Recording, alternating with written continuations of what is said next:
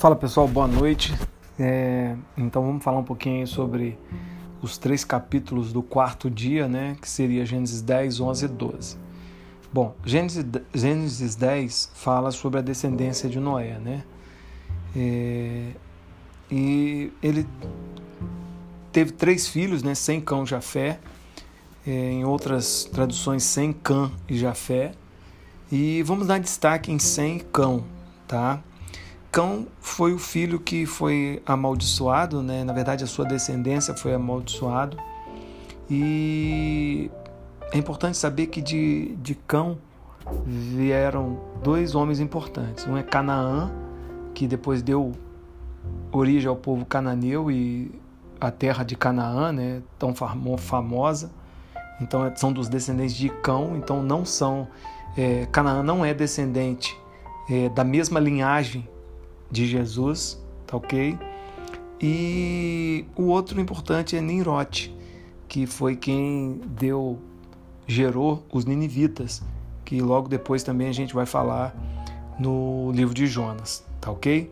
Bom, e tem um outro filho que é o Sem. O Sem, é, os descendentes de Sem vão gerar Israel, tá? Então, na verdade, Abraão é da descendência de Sem. Então, veja só, Logo depois, em Êxodo, nós vamos estudar sobre o povo de Israel. Ele não é descendente de Cão, mas ele vai ocupar a terra de Canaã. Ok? Então é bom a gente entender sobre isso daí. Um outro episódio é, que é interessante a gente ver quando a gente vê muita genealogia, você vai ver que em alguns capítulos de alguns livros fala muito sobre genealogia. É que a gente consegue entender os povos e muitas vezes os povos dão origem às cidades, tá? Então a gente vai ter uma facilidade maior de entender o panorama quando você consegue é, ter uma visão clara sobre a genealogia.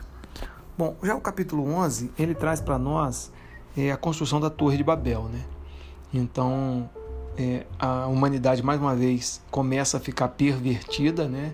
ela começa a ficar fora de controle e eles decidem então construir uma torre para chegar até o céu. Na verdade, o grande objetivo dessa torre era ser como Deus.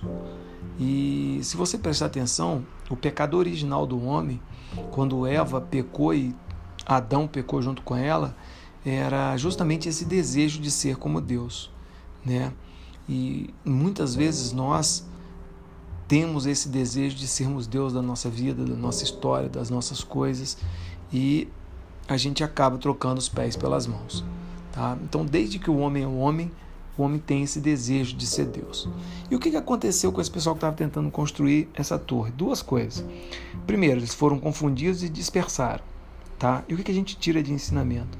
Toda vez que a gente tenta ser como Deus, toda vez que a gente tenta controlar as coisas, existe uma grande probabilidade de acontecer com a gente duas hipóteses: ou a gente se confundir e trocar os pés pelas mãos, ou a gente se dispersar. Então, se você quer manter o foco e não ser confuso, o meu conselho é: reconheça que por suas mãos nada você pode fazer, que tudo que é gerado, tudo que é feito, é feito diante ou por meio de Deus. Tá? Se você está confuso na sua vida profissional, se você está confuso na sua vida conjugal, se você está confuso no seu papel como pai, se você está disperso na sua vida espiritual, se você está sem foco na sua vida profissional, você está sem foco na sua vida espiritual, talvez seja porque em uma ou em várias áreas da sua vida, é Deus não tem sido Deus. E todas as vezes que a gente não reconhece a nossa humanidade e incapacidade e a soberania e a divindade de Deus, a gente tem essa probabilidade de se confundir e dispersar. Por fim, o capítulo 12 fala sobre o fantástico Abraão, ou Abrão, e eu adoro esse capítulo 12 porque eh, ele traz coisas muito interessantes. A primeira coisa é que Deus dá três ordens para Abraão. Ele dá: sai da tua terra, da tua parentela e vai para a terra que eu te mostrarei. Quando Deus dá a primeira ordem, sai da tua terra, Deus queria que Abraão dependesse dele fisicamente, porque Abraão era um homem muito bem de vida, com bastante posses, e Deus queria para Abraão ser quem foi né, o pai dos que têm fé, o pai de uma grande nação. Abraão precisava ser alguém que tivesse fé, é, que Deus pudesse suprir todas as suas necessidades físicas. Quando ele diz, Abraão, sai da sua parentela, Deus estava querendo dizer para Abraão, Abraão, você precisa depender de mim emocionalmente. Para você ser pai de uma grande nação, você precisa depender de mim física e emocionalmente. E quando ele diz, vai para a terra que eu te mostrarei, Deus estava querendo mostrar para Abraão que Abraão precisava entregar a ele o caminho e confiar no Senhor. Que Deus precisava ser o Deus da vida dele. Que Abraão precisaria confiar em Deus espiritualmente para que Deus pudesse ser Deus na vida dele. Mas Deus deu três promessas a Abraão. Deus falou para Abraão: Abraão, abençoarei os que te abençoarem, amaldiçoarei os que te amaldiçoarem e farei de ti uma grande nação.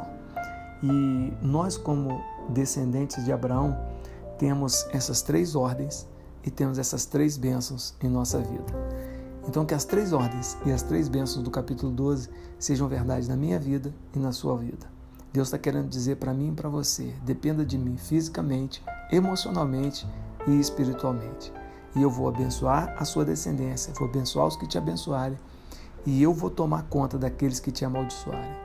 É, aqueles que te amaldiçoarem está comigo, Deus. Eu vou cuidar deles. Eu vou fazer com que eles saiam do seu caminho.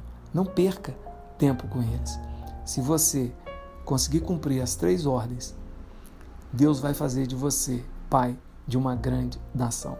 Uma grande nação de cristãos, uma grande nação de homens responsáveis, de homens tementes a Deus. Que você possa ser o pai de uma grande nação também. Um abraço.